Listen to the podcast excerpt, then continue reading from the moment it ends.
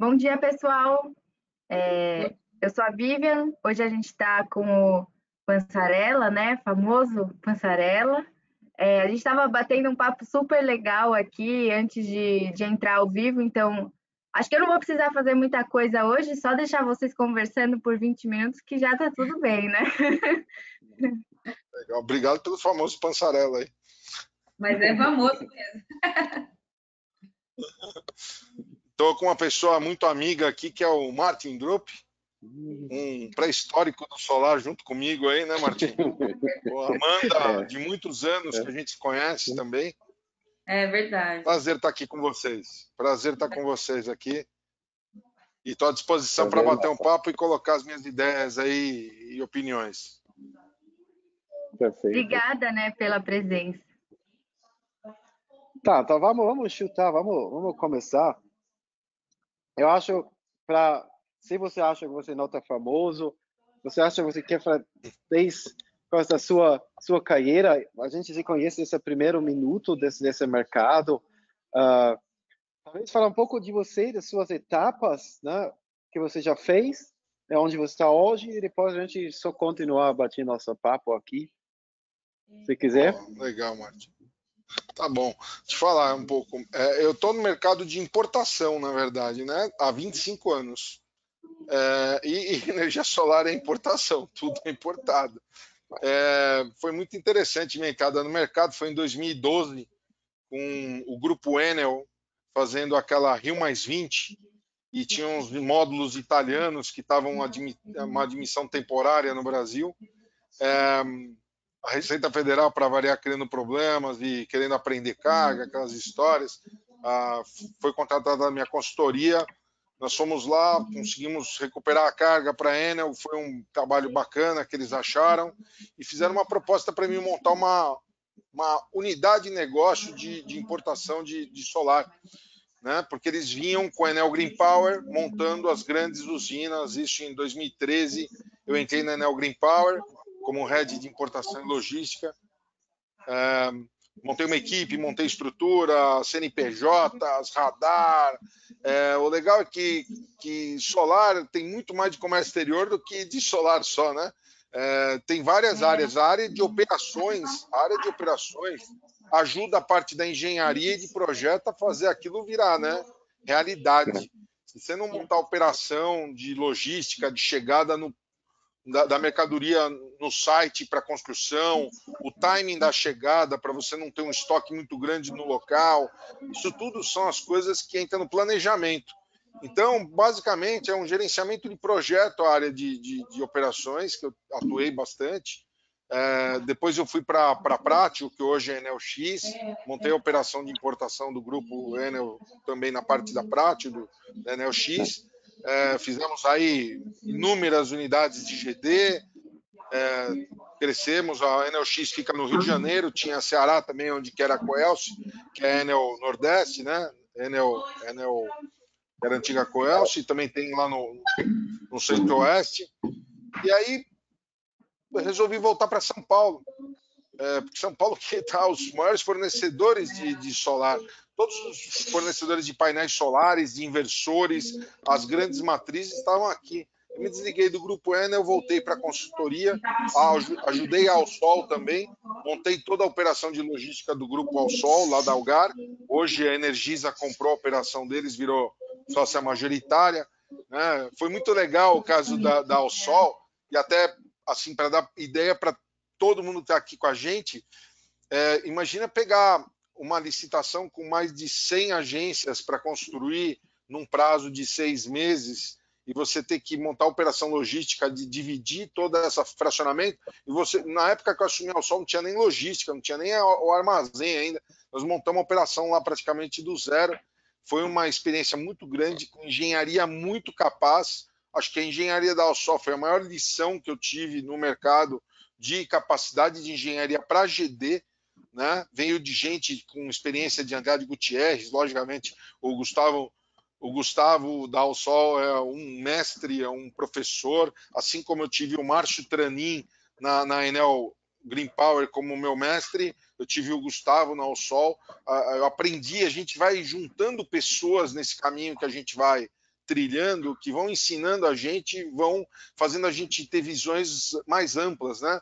O Martin é um, um, cara que ele não fala muito, mas ele é um dos caras que mais apoiou o setor de geração distribuída lá na, na, no nascente do, do, do setor, desde o conhecimento, até ensinando os distribuidores a trabalharem, porque os distribuidores no Brasil não tinham conhecimento de solar, a maior parte dos distribuidores não entendiam de nada, e naquela época, é, em 2013, 2014, 2015, a gente se apoiava nos fornecedores.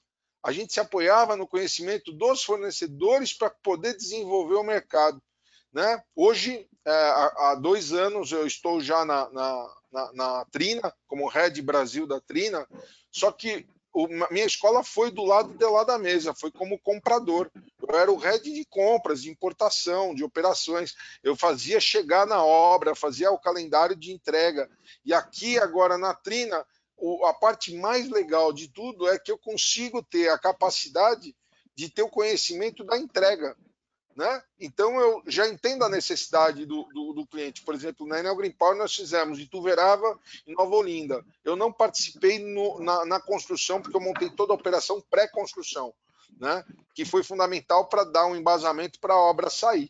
É, foram 300, os primeiros 300 megas no Brasil. Acho que até teve uma outra usina de 11 megas em Pernambuco que a gente fez também. Foi em 2014. Foi a primeira usina centralizada do Brasil. Foram, na verdade, duas usinas de 5,5 que a gente fez lá com o governo de Pernambuco na época. Então, tudo isso a gente vai acumulando conhecimento e agora, estando aqui na parte de estruturação de venda de painéis e, e, apoiando, porque na verdade, junto com a venda do painel, vai uma consultoria grátis. Nós entendemos muito das necessidades do, do cliente. Então, a gente às vezes ante, antecipa problemas que o cliente vai ter de coisas que não tem nem a ver com painel solar, às vezes, que é o meu caso. Eu olho ao lado do marketing, que é a parte de inversores, de estrutura, eu vejo a parte de cabeamento, eu entendo de muitas coisas que o cliente do outro lado necessita saber e a gente vai aportando isso. E acho que é uma troca, né? Porque, na verdade, esse cliente lá na frente também vai te agregar valor, vai te agregar conhecimento, logicamente, vai dar fidelização com ele, né? Acho que é a questão de você atender e que nem tem a JSL, tem um, tem, um, tem uma entender para atender, né? Esse slogan deles é maravilhoso. Você precisa de entender a necessidade para poder fazer a oferta, né? Não é só vender, não, é, não nunca é só vender.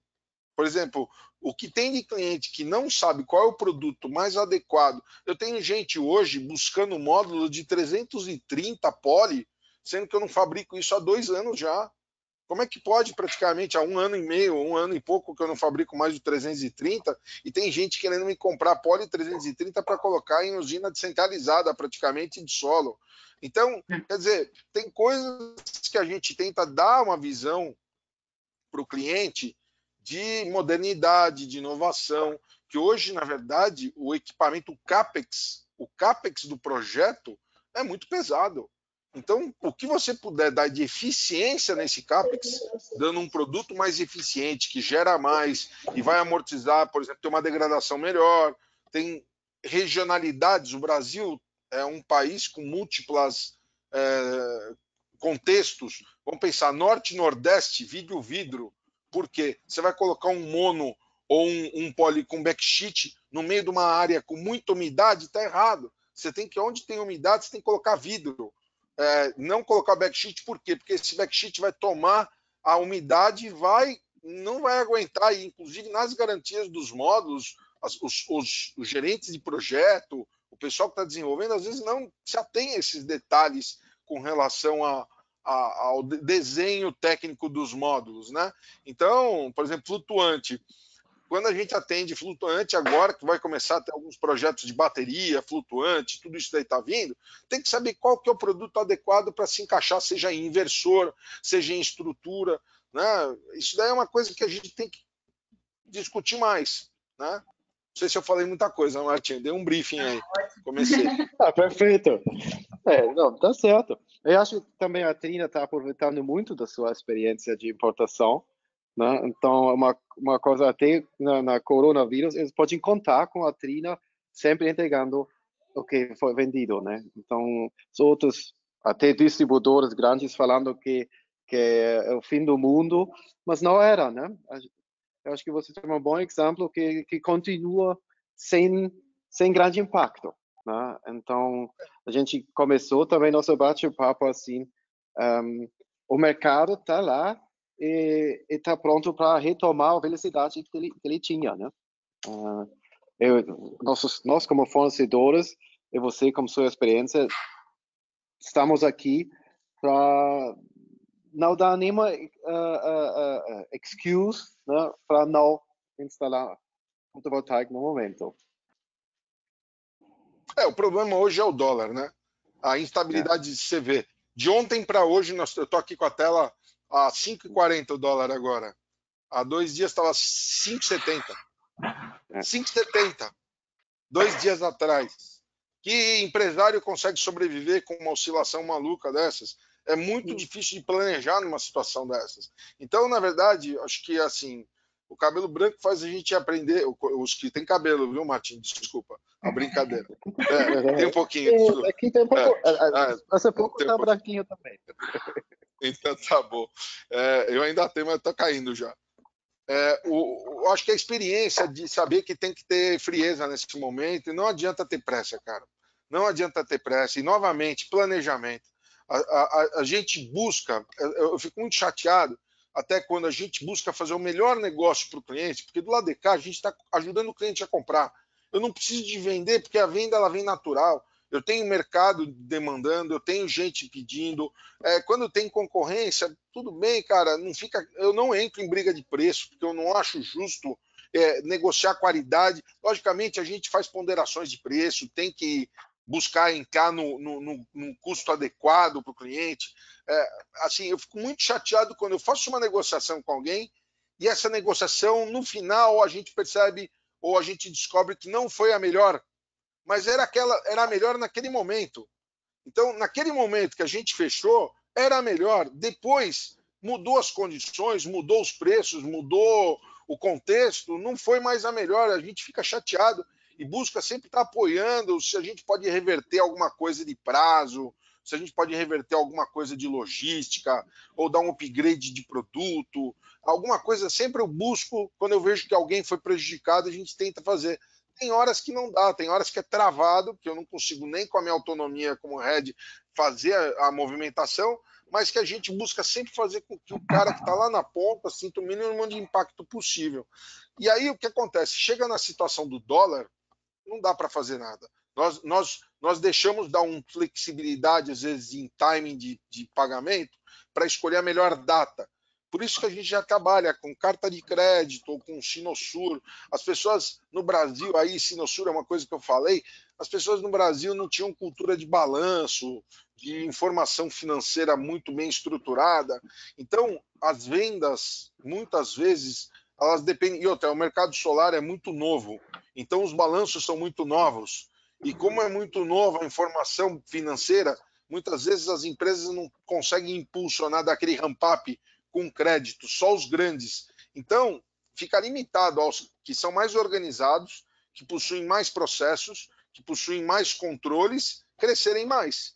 Por quê? Aqueles que não possuem esse gama de controles, processos, auditorias e, e coisas, eles não têm tanto acesso a crédito e a liberdade de poder comprar com prazo e tudo, e aí limita o mercado esses caras que são eventualmente menores. Mas mesmo assim, eu vejo um volume de crescimento do distribuidor. Ó, eu tenho um distribuidor no sul, é, vou fazer um, um, um merchan, mas para falar um pouquinho de, de mercado. Eu tenho distribuidor no, no sul, eu tenho distribuidor no Nordeste, no Centro-Oeste, no Sudeste. Eu tenho três ou quatro distribuidores por causa da, da gama do potencial de compra e tenho dois a nível nacional que é a, a, a VEG e o Aldo.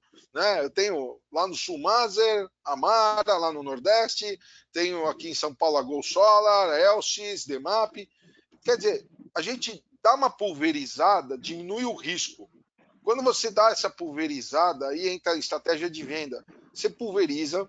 Eu dei, é, é, dentro das regiões, eu dei é, um, um, tipo de, de parceria regional, que eu não botei um cara do lado, um para matar o outro. Isso chama-se respeito. Distribuição é respeito. Você tem que respeitar os canais, certo? Eu tenho dois muito grandes que atendem perfis de cliente diferentes. Aldo trabalha fortemente o mercado de telhado, né? também com um perfil de cliente de solo, mas mais focado em telhado, e a VEG trabalha mais projeto, mas também trabalha telhado. São dois caras que não são competidores diretos, eu considero. Pode ter aí um 20% do market share deles que pode confrontar. Então, é respeitar respeitar os caras. E outra, eu não vendo direto para cliente do meus, dos meus distribuidores. Um distribuidor meu sempre vai ter preferência com condições do que um cliente final. Por quê? Porque o distribuidor ele compra regularmente volume. Isso é uma maneira da gente respeitar os canais de venda. Vender, a gente vai vender para todos. A gente não vai ter esse tipo de, de, de bloqueio de, de não vender para alguém. Só que a gente busca respeitar eles. Respeitar cada um no seu papel. E eu acho que isso daí é uma das coisas que o mercado está aprendendo. Eu vejo concorrentes meus, que, por exemplo, o Ginkgo, JA, Canadian, que estão já flexibilizando e buscando organizar nesse, sentido. Cada um é casado mais com um, um parceiro. É, a, questão dos inversores, se você observar, os inversores é a coisa que nunca o cara vai ter um só. Sempre o distribuidor tem que ter três inversores para formatar a estrutura dele. Ah, módulo, ele tem que ter no mínimo dois. Tem que ter dois. Ele vai ter um cara principal, que vai estar lá com os 80% do volume dele, e um secundário com, com 20%. Né? 30, 20, 30, um secundário, um principal com 70%. Mas por quê? Porque você sempre tem que ter estratégias de parcerias. Isso daí eu também respeito. Eu já cheguei até a, a, a ajudar concorrentes para por quê? Porque eu tinha que ajudar o meu cliente.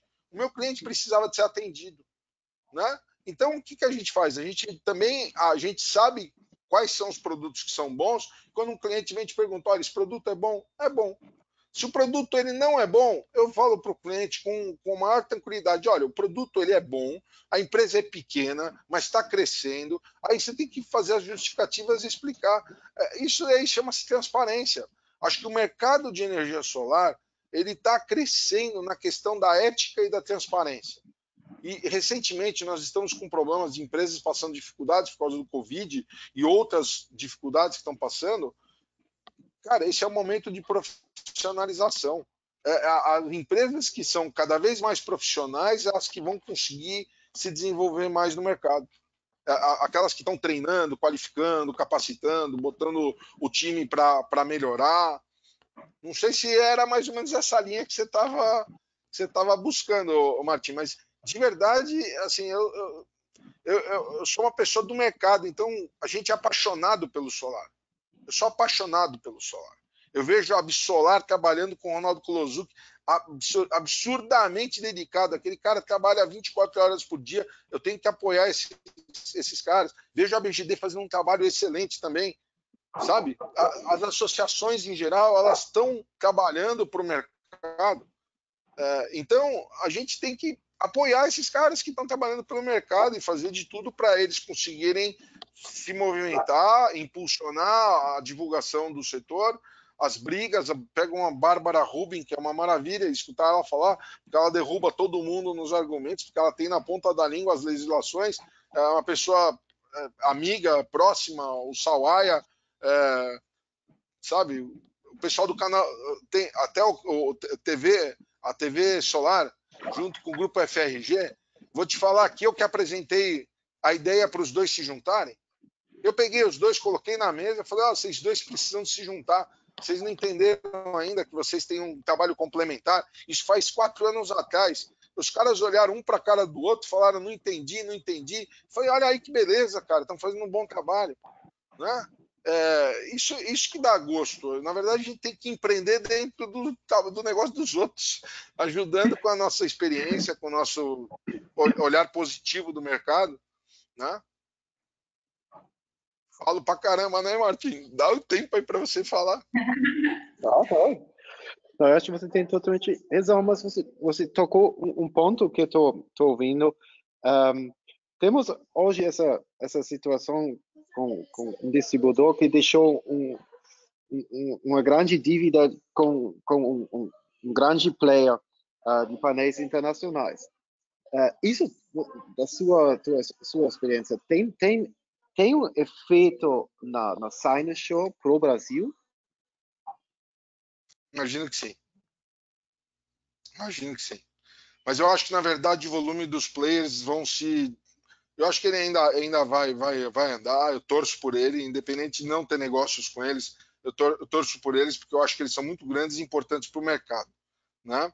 É, primeiro, quem, quem acreditou no mercado foram eles e, e a gente fala aqui claramente a Cissis. Eu acho que a Cissis foi um pioneiro e, e a gente dá todo o respeito do pioneirismo da Cissis. Né? É, e eu acho que eles estão passando uma fase difícil e eles vão conseguir se reestruturar, vão ter pessoas com capacidade lá que imagino que vão, vão apoiar eles. Agora, é, eu acho que vai dar uma caída e isso daí vai se pulverizar no mercado. Tá? O volume dele, que ele tinha um volume expressivo, né? era Cissis, Aldo e VEG com volume gigante, os, todos com volume de 1 giga para cima, os três. É, eu acho que não vai para os dois especificamente o volume deles, eu acho que vai dar uma pulverizada e eles vão continuar também com o share deles ainda, é, é, é por causa das dificuldades que eles vão passar, mas eu, eu acho que isso afeta, e afeta não só no Sinosur, eu acho que o negócio no Brasil chama-se financiamento. E, e eu percebo que existia um modelo de corresponsabilidade em algumas linhas de financiamento por parte do distribuidor. Isso barateava o financiamento. Eu acho que pode ser que as linhas de financiamento acabem. Eu acho que o grande segredo do solar é financiamento. É, e os bancos estão enxergando. E os bancos estão enxergando que o volume de inadimplência em solar é baixíssimo é uhum. abaixo de 1%. Abaixo de 1%. Quando não beira, os, não beira os 0%. Né? Então, eu, eu acho que a, o segredo no mercado tem algumas empresas novas entrando, marketplaces. Nós temos aí o Portal Solar fazendo um trabalho maravilhoso de sempre com o Rodolfo.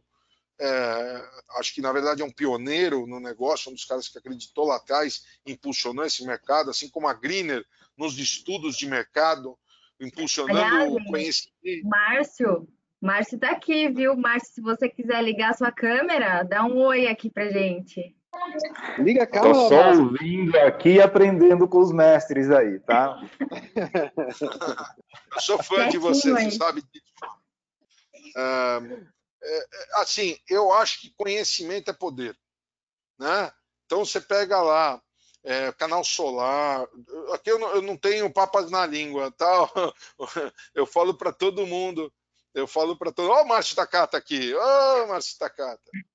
Márcio Takata, vamos mudar aqui. Em vez de eu fazer o papel do, do, do Martin Hans Droop aqui, Márcio Takata, perspectivas de mercado de solar. E o que, que você acha aí do, do, do mercado? Vamos, vamos botar o Márcio na conversa. Eu estava só aprendendo com vocês aqui, pessoal, com os mestres aí é? o Martin, né? desde lá de trás, né, Martin, né? ajudando aí a desenvolver esse setor. É, Daniel Pansarella, que é um mestre aí em vários sentidos, né? E Vivian e Amanda, que estão fazendo um trabalho excelente aí de compartilhamento de informações. Estou achando fantástico aí é, esse trabalho aí de vocês, viu? Parabéns, antes de tudo. Obrigada. Obrigada. Corroboro integralmente com o que vocês estão falando aí. É, a gente é, naturalmente está passando, e o mundo inteiro passando por um momento de grande incerteza, mas é, o que eu vejo é que é, a geração distribuída, sobretudo a fonte solar fotovoltaica, ele tem bons fundamentos, né? É, apesar aí das incertezas que você colocou muito bem, a questão cambial que tem afetado o curto prazo, não só a demanda, mas também a questão do custo dos equipamentos, é, os fundamentos de, de, de, solar como investimento, esse é o driver fundamental para que a fonte continue crescendo, ele se mantém. Né? Então, é, a gente olha, sem dúvida, o curto prazo agora, mas a gente olha muito médio e longo prazo. E, nesse sentido, a gente é, é, é tem que continuar trabalhando firme aí, né? buscando aí, ajudando os players do setor, como você estava falando, Daniel, é, é, é, de ajudar o mercado, que é um mercado novo, né? um mercado que começou efetivamente, na minha opinião, de três, quatro anos para cá, de uma forma mais acelerada, Então é um mercado novíssimo, de grande parte dos players são novos, boa parte dos distribuidores, que você estava falando que é um elo da cadeia tão importante no setor, também bastante novo é, aqui no Brasil, então a gente ainda está é, ganhando massa crítica é, para esse setor, né? Então, ajudar aí os players aí com, é, é, com informações, é, fazendo aí com que o relacionamento seja um relacionamento bastante consultivo, ajudando os players a terem mais eficiência, é sem dúvida um ponto fundamental para a gente é, ter um mercado sustentável. E, de novo, só está começando aqui no Brasil, eu sempre coloco isso, né? O pessoal fala, pô, o mercado já começou lá de 2012, peraí, isso é muito novo, a gente só está começando nesse mercado. Então, é, é, é, o, o, trabalho que vocês têm feito aí, você e outros players estão é, importantes no sentido de é, ajudar a trazer mais eficiência para esse setor, para os elos da cadeia, na fabricação, na importação, por exemplo, né, no, no processos logísticos, que você é um mestre aí, eu aprendo sempre aí contigo, Daniel. É, então, e, mas também na parte é, de marketing, na parte de estruturação das empresas. Então, existe aí um, um, trabalho bastante importante ainda a ser feito na evolução desse mercado, tá? Bem, a gente, a gente, a gente vai ter aí, naturalmente, o mercado já está sentindo essa forte queda da demanda é, do mercado, mas por outro lado, olhando os projetos que estão sendo desenvolvidos, os fundamentos que a gente está enxergando lá para frente, a gente acredita aí é, numa retomada bastante importante é, do, do, mercado. Né? Então, inclusive alguns segmentos é, nem pararam, né? continuaram. Né? É, então, é, acho que esse é o momento né, da gente ajudar, compartilhar a informação, né? ajudar os players a se reposicionarem para que a gente tenha aí uma retomada e um mercado sustentável né, daqui para frente. Então, novamente, é excelente a iniciativa de vocês aí de troca de ideias, né? Acho que esse tipo de fórum é fantástico e, e, precisa acontecer. Eu vejo que tem acontecido outras iniciativas, até a nossa também, a gente tem o nosso talk também, inclusive vocês estão convidados a participarem mais para frente, tá? mas nada mais é do que um bate-papo, uma troca de ideias como essa aqui, que é super, super valiosa. Com certeza. Com certeza. Obrigado, Márcio. Não, eu acho, estou vendo, a gente está agora entrando talvez uma uma nova época global, todo, todo mundo está esperando uma mudança do jeito, talvez o hábito do, do ser humano. Uh, Márcio e uh, Daniel, a gente vai ter uma mudança da, da, da nossa indústria por causa dos, do, do Covid, do, do, do learning, da mudança do mundo. Uh, que você acha? Né? A gente vai ter uma outra forma de vendas, vai ser uma outra forma, vai, vai ser mudar o demanda, a demanda vai talvez aumentar ou diminuir. O que você acha pode trazer, então, para a nossa indústria essa, essa época global que, que nunca tinha igual até agora? Daniel, quer começar respondendo? É, vou falar que, na verdade, ninguém mais vai fazer do jeito que fazia antes. Simples assim. É, mudou a maneira de atuar. Acho que as empresas elas, elas aprenderam, estão fazendo um bom trabalho de, de começar a iniciativas como a tua agora, Martin, do Fotovoltaics, do, do Greener Talk. A, a gente está se comunicando mais. Eu acho que o acesso, o acesso à informação, é, é, os cursos, os treinamentos, é, a qualificação, são coisas que não estavam tão em pauta, ninguém dava importância que eu acho que devia dar, e eu estou vendo que nesse momento do Covid todo mundo parou para estudar de novo. Não só estudar de novo, como e trabalhar mais. Eu estou trabalhando muito mais do que eu trabalhava quando eu ficava no meu escritório. É impressionante. Eu tenho, sei lá, cinco reuniões de conferência por dia, no mínimo, fora o meu telefone que nunca a bateria aguenta. A bateria do meu telefone, desde que começou o Covid, eu não tenho mais condições de falar porque não aguento o tanto de, de chamadas. E aí as pessoas elas estão mais dispostas e mais disponíveis para conversar. O Covid mudou isso. Também as pessoas elas não ligavam tanto. Hoje está todo mundo querendo conversar com todo mundo, porque às vezes está naquele negócio de ficar olhando para a parede. Não, não, vamos fazer alguma coisa, vamos trabalhar, vamos produzir. E esse conceito de produção, o brasileiro, ele, ele, ele, tem, ele tem um senso de humor diferente, ele tem um senso crítico diferente, ele tem uma iniciativa diferente. Eu não vejo em todos os mercados as mesmas iniciativas é, eu vejo mercados no mundo globais. O Brasil foi, para nós aqui dentro da Trina, um dos principais mercados do mundo no primeiro trimestre. Tudo bem, teve problema do Covid lá na China e tudo, mas nós já estávamos num crescente, num crescente. O Brasil está é, tomando uma, uma, uma, uma frente de mudança de perspectiva, inclusive para o pessoal do mercado de fotovoltaico lá fora, porque ninguém pensava que a gente ia trabalhar do jeito que a gente está trabalhando. E nós mesmos na crise a gente está conseguindo fazer as entregas e que nem a gente estava conversando mais cedo antes do antes de começar o, o papo, o, o Martim. É, nós não paramos. O Brasil efetivamente não parou. Ah, a gente está com 30%. Nos outros mercados os caras zeraram. Foi lockdown. Nós não zeramos. Agora, qual é a consequência que nós vamos ter disso daí? A gente vai ver agora do como é que está a situação mas de verdade eu não senti. Pessoal de projeto, assim, a gente fala muito de GD, né? GD acho que é o mercado que, que é mais aparente, né?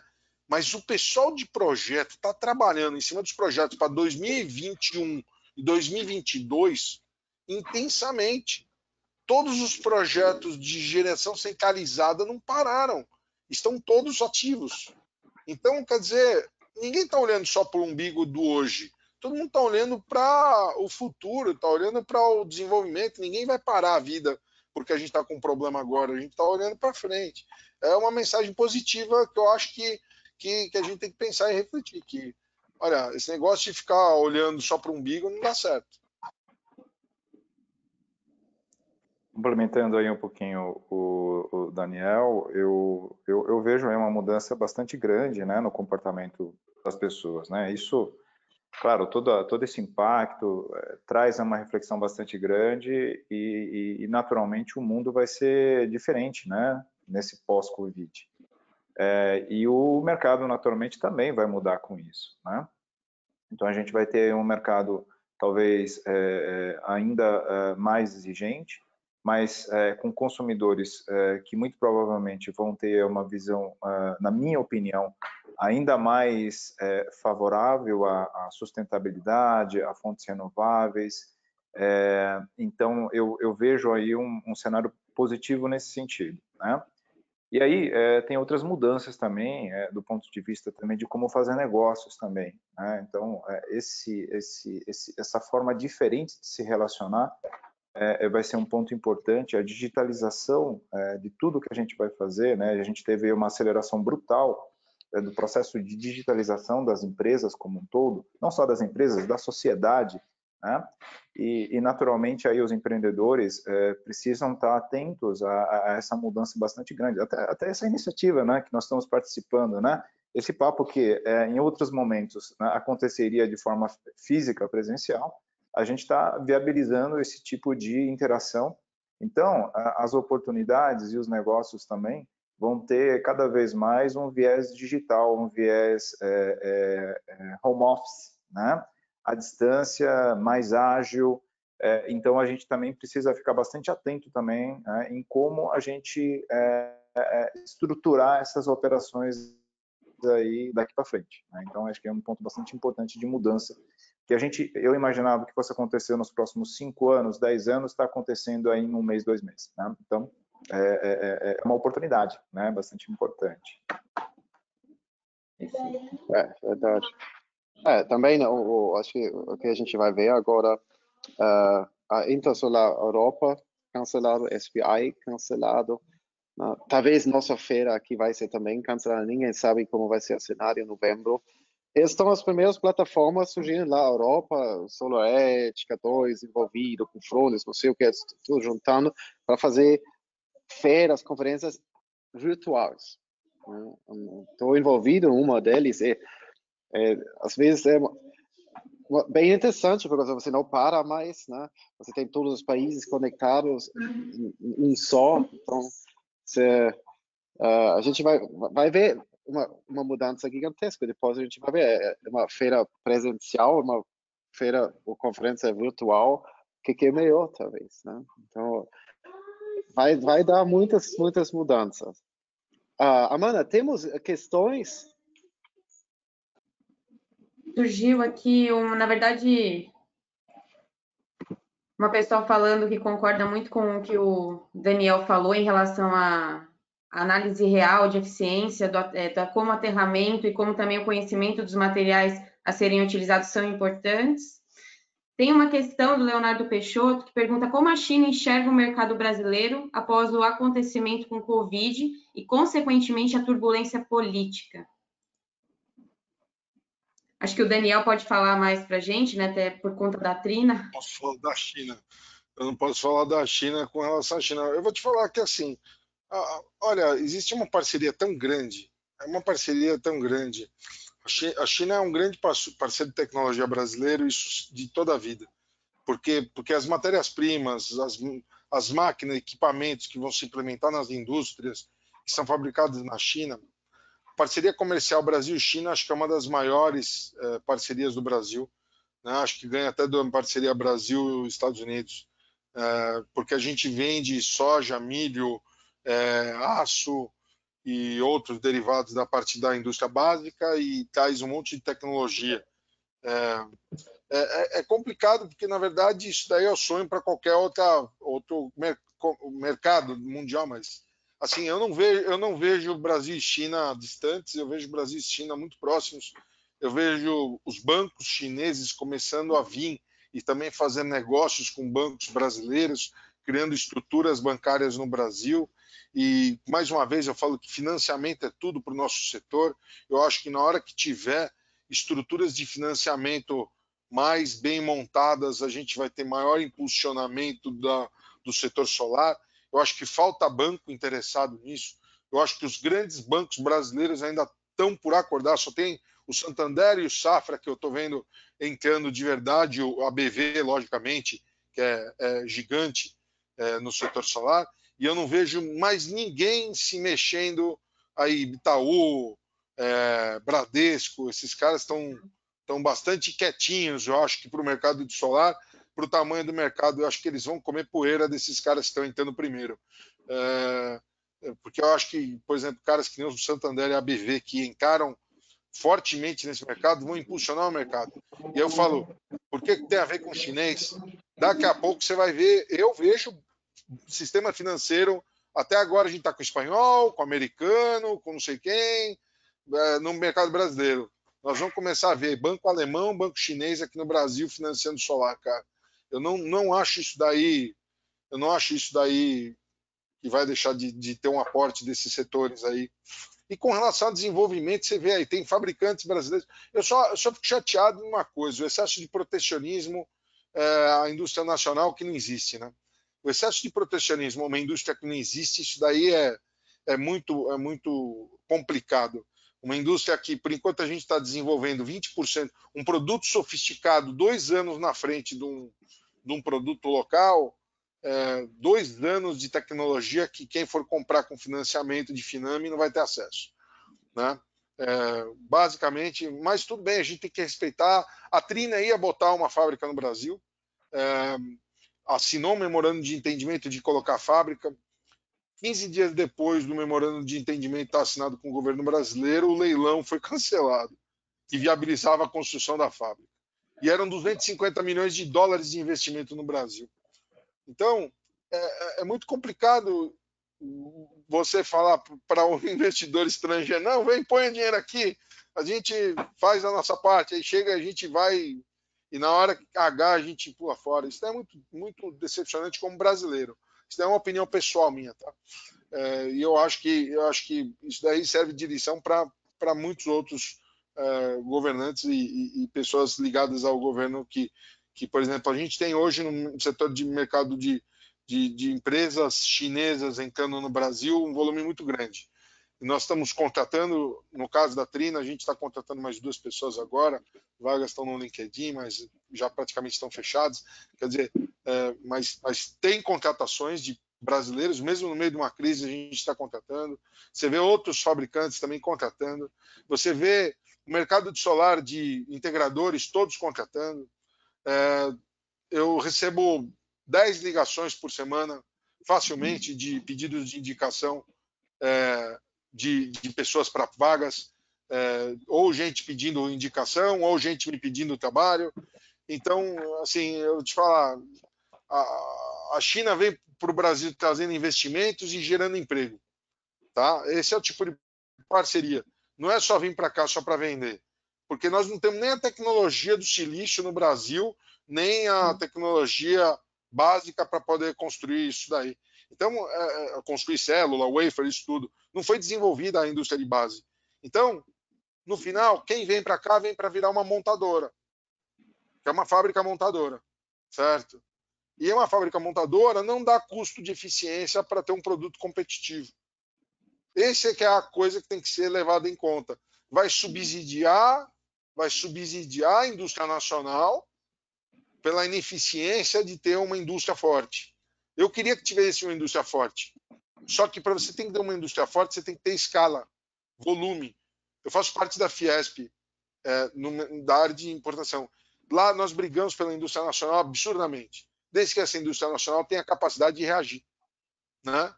Ela precisa de ter, ela, ela precisa de ter é, investimento, ela precisa ter indústria de base, precisa de ter Incentivo, treinamento, né? qualificação de funcionários aqui, incentivos. E a, e a, indústria, muitas vezes, ela é esquecida aqui no Brasil.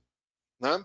A, a, as federações brigam, brigam com o governo para defender, para defender, para defender, e aí pega numa canetada, tira uma empresa que está vindo para o Brasil botar um investimento, sei lá, de quase um bi de reais.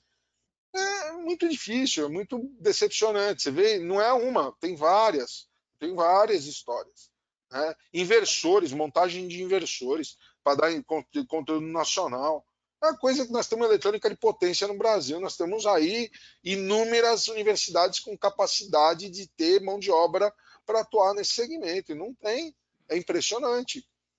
Então, é assim, a gente, a gente tem que ser otimista, continuar crescendo, apoiando, brigando, e uma hora chega. Desculpa, Márcio, fala aí a tua parte.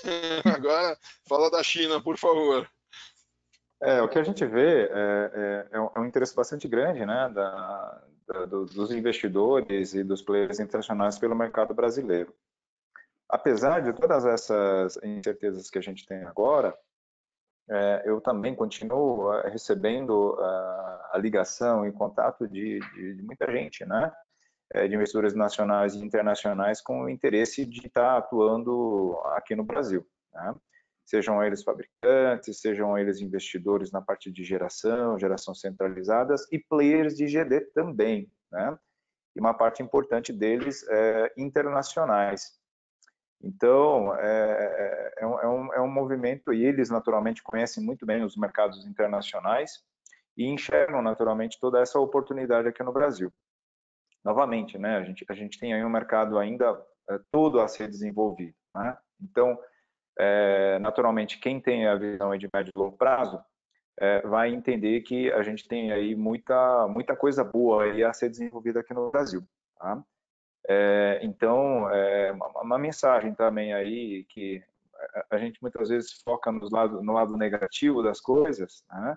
mas tem muita coisa é, é, positiva, é, muita oportunidade aí a ser trabalhada, desenvolvida. Então, quem conhece o mercado mundial olha aqui para o nosso mercado com bastante atenção e bastante interesse aqui em desenvolver o nosso mercado. Tá? Então, para nós, né, eu, eu, eu, bem, sou, sou, um player de informação e pesquisa, acompanho muito o, o mercado de renováveis, sobretudo o mercado de energia solar, é, então, é, é, um, é, um, mercado que, sem dúvida, é, é a gente precisa estar tá, tá, tá, olhando aí com bastante carinho, porque vai ser fundamental né, para o próprio desenvolvimento do setor elétrico aqui no Brasil, setor energético aqui no Brasil. Então, é, vamos pisar fundo, né? apesar de tudo, apesar de tudo, vamos pisar fundo. Acho que isso é uma coisa bastante importante aí nesse momento. Muita gente liga aqui também para mim e fala pô, qual é a sua visão? Estou sendo impactado aqui na minha operação e tudo mais. Sim, todo mundo está sendo, né? Então, mas, é, mas acredito no médio prazo, né? Que, que, que esse aí tem que ser a visão como vocês estão bem colocando aí. Obrigado, Márcio.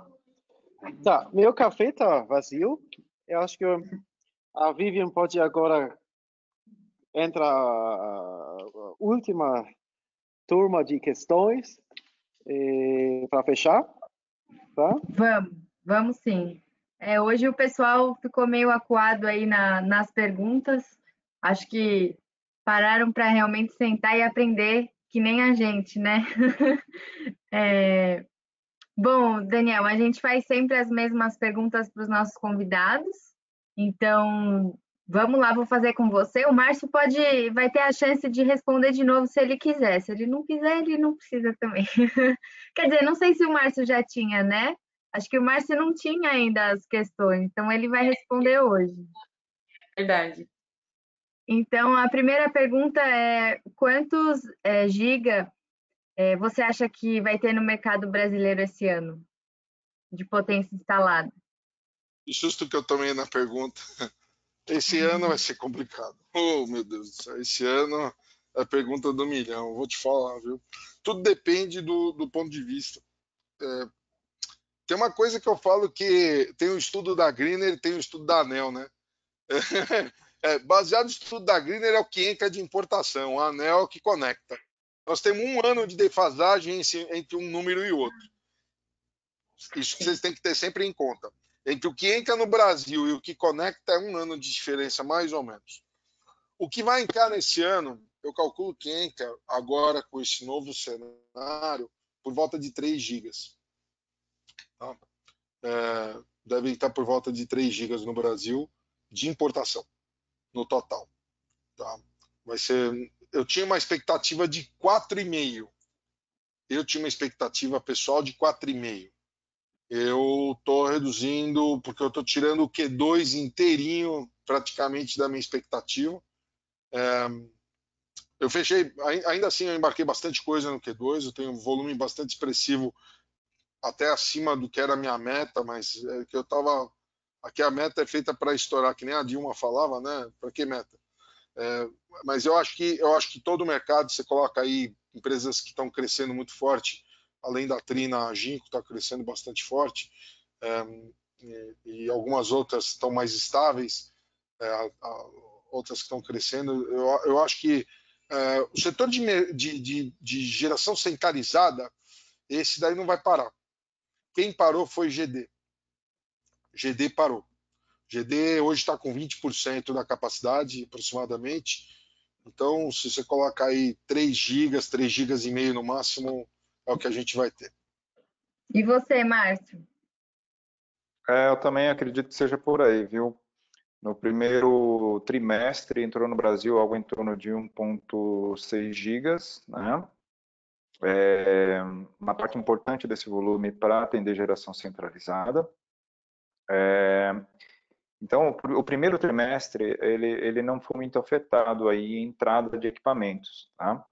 É, agora, naturalmente, a gente vai ver aí uma forte desaceleração na entrada de equipamentos agora a partir do, do mês de maio, né? Então, é, é, mesmo porque a crise né, e a redução da demanda começou, a gente começou a sentir o forte impacto disso aí ao longo do mês de abril, principalmente no mês de abril. Então, os embarques já, que já tinham sido feitos, despachados lá no porto de origem, naturalmente vão, vão chegar aqui no Brasil, por isso a gente não teve aí uma interferência tão grande aí no primeiro trimestre em chegadas de equipamentos módulos fotovoltaicos, que foi da ordem de 1.6 gigas, e de inversores, que foi na ordem de 1.3 gigas, que chegaram no mercado brasileiro.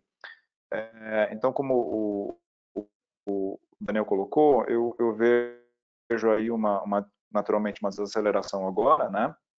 E um volume aí na ordem de 3 gigas para o ano, eu acho um volume é, bastante é, realista aí, o que a gente vai ter. E, e a gente também ouve também é, o fabricante já indicando aí uma certa retomada aí nos pedidos, claro, não no volume, mas começou a se retomar alguns pedidos também. Então tem esse lado positivo aí é, de, de retomada. Legal. A segunda pergunta é talvez sem se alongar muito, a gente sabe que é um assunto é, que pode, é um tema inteiro para, vai ver um dia inteiro, mas se vocês pudessem escrever uma lei ou uma resolução normativa para o mercado solar, o que, que vocês escreveriam? É, estrutura metálica é híbrido, é inversão híbrido. Não, mas, Márcio, de verdade, acho que a legislação, acho que de, de, de baterias, né? Solução para baterias, eu acho que é o futuro. Solução de baterias, eu acho que, para vocês terem uma ideia, bateria, a, a, a parte da Trina, eu, eu tenho ainda, ainda sou sócio de uma importadora, e a gente fez uns 2 gigas de 2 megas de importação de bateria recentemente. Eu fiquei surpreso, não tem nem, nem legislação legislação para bateria de importação é, é a coisa mais é mais fácil importar bateria do que módulo solar. Eu falei, meu Deus, bateria tem muito mais impacto no meio ambiente, em tudo isso. Até eu acho que assim, não é, não é que eu quero controlar, não é controlar, nem, nem diminuir a facilidade, mas e sim é regulamentar. Né? Como é que funciona? porque é a mesma coisa que você importar uma bateria de carro, hoje é você importar uma bateria para energia solar. E os inversores também, a questão da legislação né? O, o, o NCM dos, dos, inversores é tudo uma coisa só, né? E você coloca uma, vira uma bagunça isso daí, sabe? É, é uma bagunça, porque eu acho que tinha que ter algum tipo de diferenciação nisso, é, ou ter algum outros, ou alguma coisa que tivesse. Porque tem dois NCMs, que é o 4030 e 4090, né? É, é, eu não sei se, se encaixa em nenhum dos dois. É, isso é uma discussão que, que tem. E e assim, então, eu acho que. E ainda tem algumas outras coisas que passam de absurdo na, na, nas normas, é, dentro dessa mesma questão de legislação. É, passou uma normativa agora. É, puxa vida, não. Passou uma normativa que eu vi que foi uma coisa absurda com relação ao inversor. É, e tem, uma, tem umas, umas coisas que vão se mudando e não vão pensando. Por exemplo, o tema de reciclagem, agora tem uma legislação que vai melhorar para a questão de reciclagem. É, então, assim, tem que melhorar essas coisas. Reciclagem, é, com relação a padrões de segurança, isso daí eu acho que o pessoal de ABNT, esse pessoal de, de, de, normas e patentes, um cara que é fera nisso daí é o Ildo Bet, né, da PHB, é um cara, um cara fera na parte de normas, é uma referência para nós todos, né? Que briga muito com relação a isso. É, outro dia ele estava me falando, pô, passou um negócio lá que ninguém tinha visto com relação à exigência do conector. Era isso. Vocês acreditam que saiu uma norma que obriga que o conector da instalação tem que ser o mesmo fabricante do conector do, do conector do módulo? Tem uma norma que passou na ABNT que o conector que é fornecido pelo fabricante do módulo é, o, o, comprador que vai instalar o equipamento não é um padrão equivalente. Pela norma está escrito que tem que ser do mesmo fabricante e não uma similaridade. Estou errado, Márcio? É, Fala esse, alguma coisa esse... se eu estou errado no negócio desse. Não, é, e esse é um problema importante, né? A gente sabe que os conectores aí são, e não só os conectores, os componentes são, são, são, são de fornecedores externos e o, e o montador aí do, do, do, módulo, por exemplo, faz a integração. E isso representa uma perda, uma perda, uma limitação muito importante, né? Então é algo. Eu estou dando que... um laudo. Eu estou dando um laudo para isso, tá? Eu dou um laudo de similaridade para conectores e dando o padrão internacional para que possa ser utilizado conectores como MC4, Wade Miller e outras marcas em equivalência ao meu conector. Eu tenho que dar um laudo para o cara poder apresentar na concessionária junto, atestando que se estiver atendendo aquela norma internacional, o conector é válido. Não falar que é o mesmo fabricante, isso acho é, até restritivo ao mercado. Isso daí tinha que ser considerado até como uma medida restritiva ao acesso à compra de um produto, obrigar o cliente a comprar de uma marca. Isso é uma coisa meio complicada, eu acho. Desculpa. É, com certeza. Não, é, Márcio, só de forma rápida, você concorda também que a, a, legislação que faltaria seria essa de baterias? Sim, sim, a gente tem aí uma oportunidade gigantesca e que de certa forma ela é, é, é, é travada por falta aí de uma de uma legislação para instalações híbridas, né, instalações com armazenamento. É, a gente teve uma evolução muito grande é, de, de, de três, quatro anos para cá, é, tanto na parte de equipamentos de conversão, na parte de inversores híbridos, né, existem aí algumas opções já muito eficientes do ponto de vista financeiro, e é, sem falar da evolução bastante importante do custo da bateria, da tecnologia. Né? Então, outros mercados mais avançados estão evoluindo tanto nesse mercado, que é um mercado gigantesco no mercado fora, né? E aqui no Brasil a gente precisa é, evoluir nessa questão de regulamentação para que as instalações com híbrido, com armazenamento, sejam de fato aí é, é, oficializadas, é, regularizadas de uma forma mais com base numa norma. Né? Então isso é um ponto fundamental que a gente precisa evoluir. Espero que é, é, esse ano, no ano que vem, né, o mais rápido possível, a gente tenha uma evolução é, disso aí. E sem falar na questão da, das próprias normas né, e resoluções de geração distribuída, que também precisam uh, avançar e ter uma definição aí. Né? Então, tudo ficou um pouco parado em função aí da, é, dessa, dessa pandemia, mas precisam evoluir também para a gente ter aí, de fato, aí uma, uma legislação clara. Com certeza. É, e para finalizar, é, vocês podem resumir para nós aí a sua percepção do mercado brasileiro em uma palavra. Resiliência. Oportunidade. Oportunidade acho que é uma das top três aí que já falaram, ah, né? É? Puxa vida. Não mas, mas é legal, a gente vai, vai criar depois um, um top 3 aí. E pra, por último, para finalizar, é, já agradecendo vocês, o que, que vocês tomaram de café da manhã hoje? Hoje foi um mamãozinho e um cafezinho duplo. Eu fui de... preparado para atender vocês. Eu fui de tapioca, gente.